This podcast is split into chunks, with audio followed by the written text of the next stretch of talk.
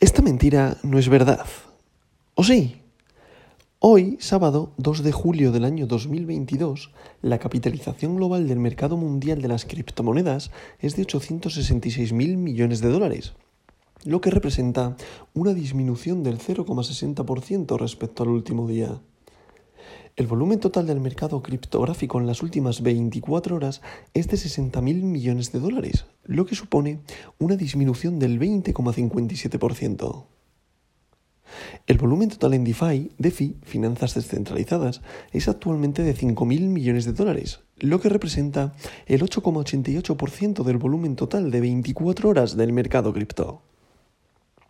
El volumen de todas las monedas estables, recordad aquellas que podéis leer o escuchar como stablecoins, aquella tipología de criptomoneda que es paridad a una moneda fiat, es decir, un Tether es igual a un dólar, un USDC es igual a un dólar, un DAI es igual a un dólar, pues esta tipología de criptomonedas en estos momentos, las 8 y 36 de la mañana, horario de España, su volumen es de 54.000 millones de dólares lo que representa el, 50, eh, perdón, el 90,66% del volumen total de 24 horas del mercado cripto.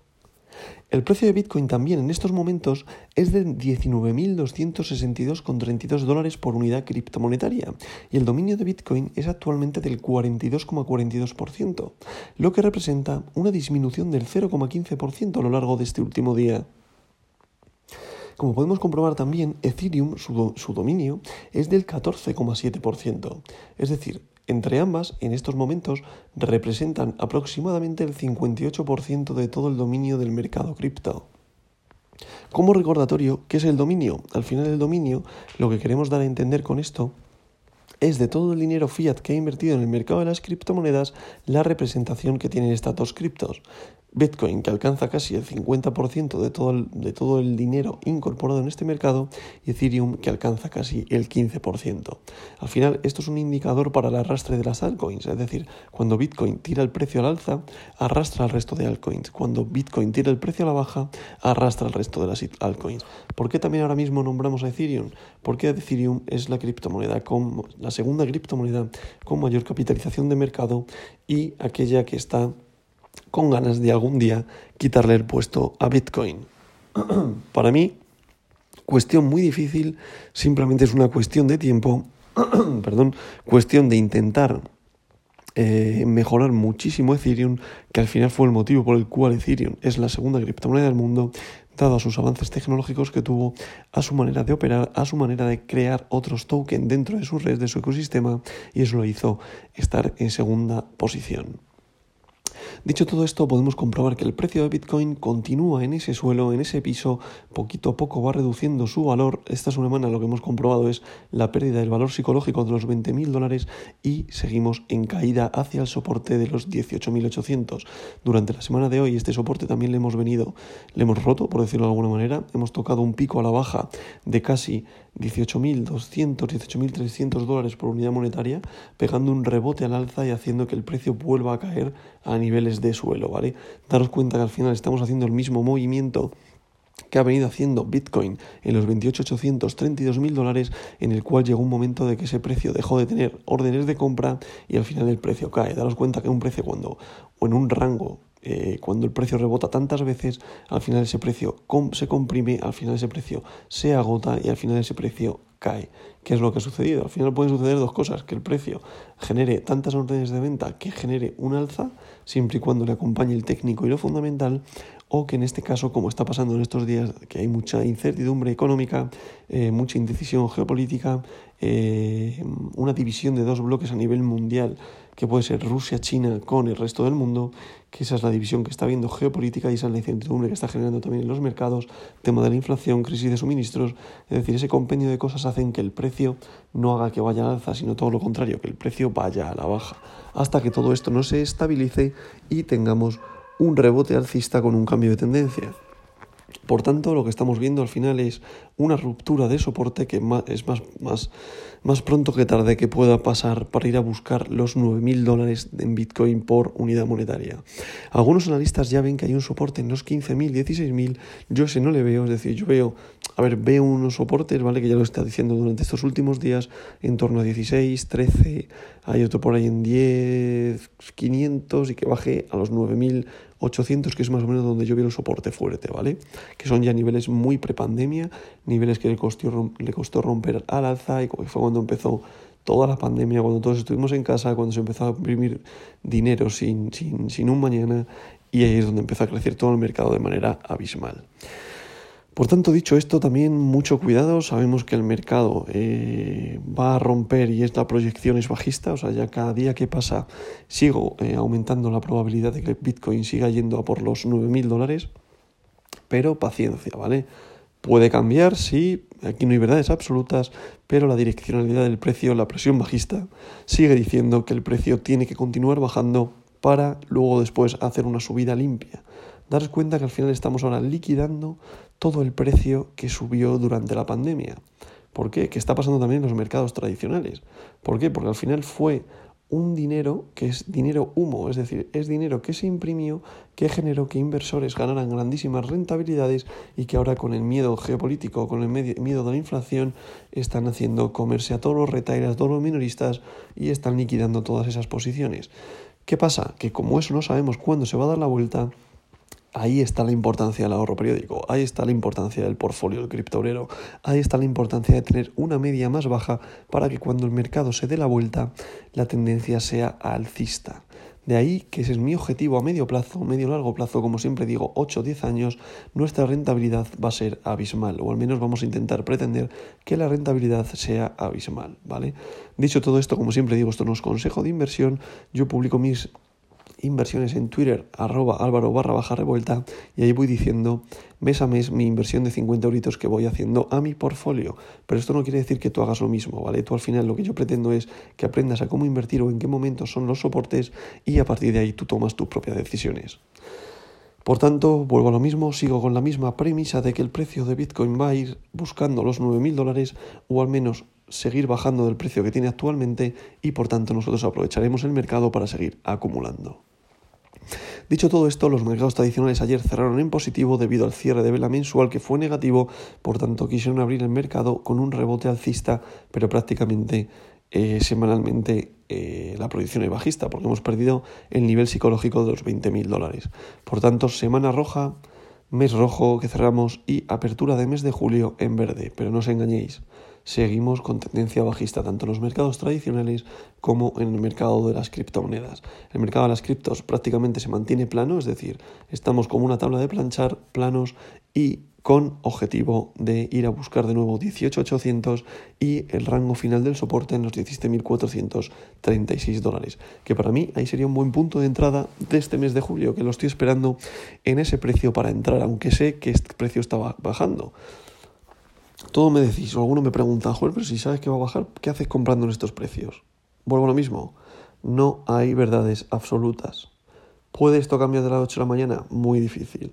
Pero yo no tengo la varita mágica para saber cuándo es el suelo real de Bitcoin y en qué momento se va a dar la vuelta al 100% efectivo. Por tanto, lo mejor es ir quedándome con peñizcos. ¿Pero qué? ¿Vas a perder el 50% de lo que inviertas en 19.000, perdón, en 18.000 si el precio cae a 9.000? Sí. Pero las inversiones es que son así. Por eso siempre tienes que invertir un dinero que, no te, puedas, que te puedas permitir perder y las vistas siempre a medio, largo plazo. Eso de que te digan que vas a hacerte millonario con esto es como jugar a la lotería. Así que por favor, ten mucho cuidado con aquella gente que te cuenta este tipo de cosas.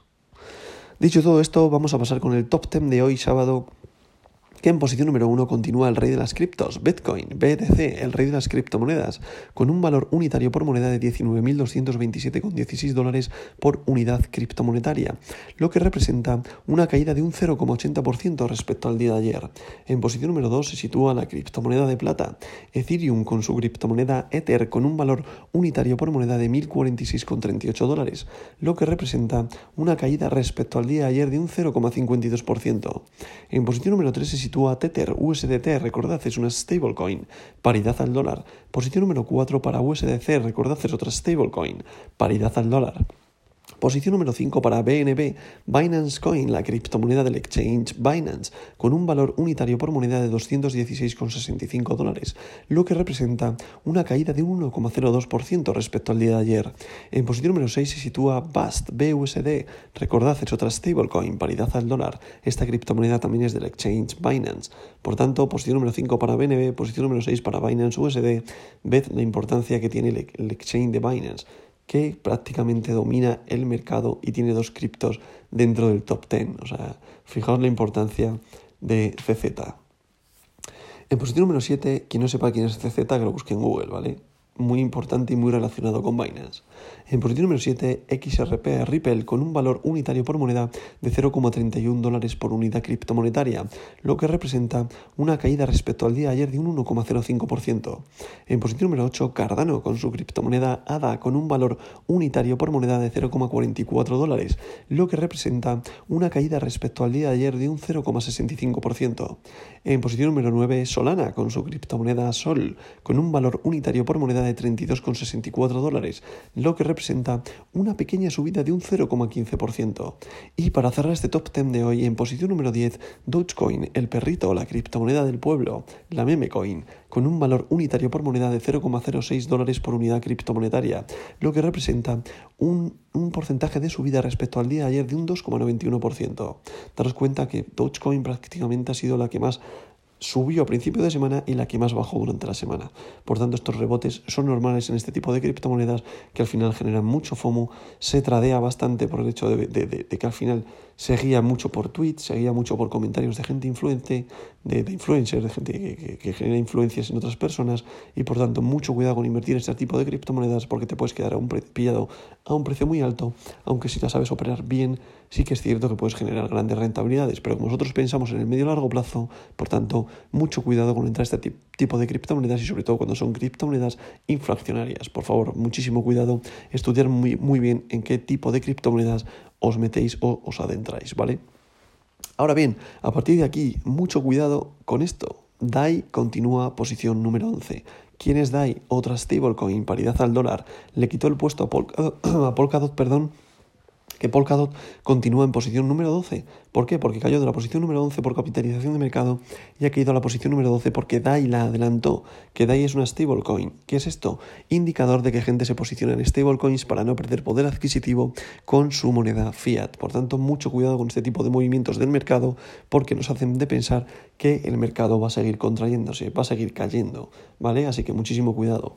Por tanto, Polkadot posición número 12, Tron posición número 13, Sivita Inu en posición número 14, Leo posición número 15, WTC posición número 16, Avalanche posición número 17, Polygon posición número 18, Litecoin posición número 19 y Uniswaps posición número 20. Por tanto, como podemos comprobar, mercado plano, sí que es cierto que ya las altcoins son las que se están moviendo, porque cuando Bitcoin se mantiene estable, al final las que, las que generan movimientos, las que generan tradeo son las altcoins y por tanto son las que hay que ver si tienen puntos de entrada, pero al final imitan el movimiento de Bitcoin, sobre todo las del top 10. A partir del top 10 ya generan otros, otro tipo de movimientos y a partir del 2020 ya es otro tipo de tradeo, ya es otro tipo de mercado porque ya la capitalización ya es mucho más baja y sí que es cierto que debido a noticias o debido solo a fundamentales pueden mover su mercado. Por tanto, dicho esto, considero que el mercado va a ser tranquilo. Es probable que veamos durante el día de hoy y mañana algún movimiento del precio de Bitcoin, tanto al alza como la baja, al alza a modo de rebote, pero vamos, no creo que supere o que no, creo que llegue a los 20.000 dólares y lo más probable es que el precio siga contrayéndose para ir a buscar los 18.800 y de ahí, como digo, al último, a la última línea, por decirlo de alguna manera, del soporte de Bitcoin en este rango de los 17.436 y a partir de ahí veremos si acaba rompiéndolo para ir a buscar los 9.000 dólares. Dicho todo esto, como digo, mercado durante el fin de semana creo que va a estar tranquilo, va a seguir estando lineal, habrá que esperar a la apertura del mercado de los futuros y dicho todo esto, como siempre digo, esta verdad de hoy no es mentira.